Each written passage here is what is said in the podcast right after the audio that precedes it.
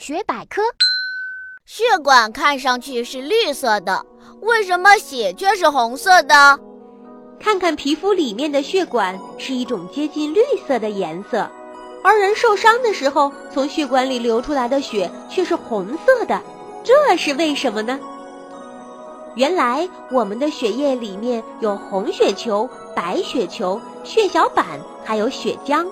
血的红色主要是因为红血球中含有血红蛋白，而血红蛋白的主要成分是铁，铁是红色的，因此血就是红色的啦。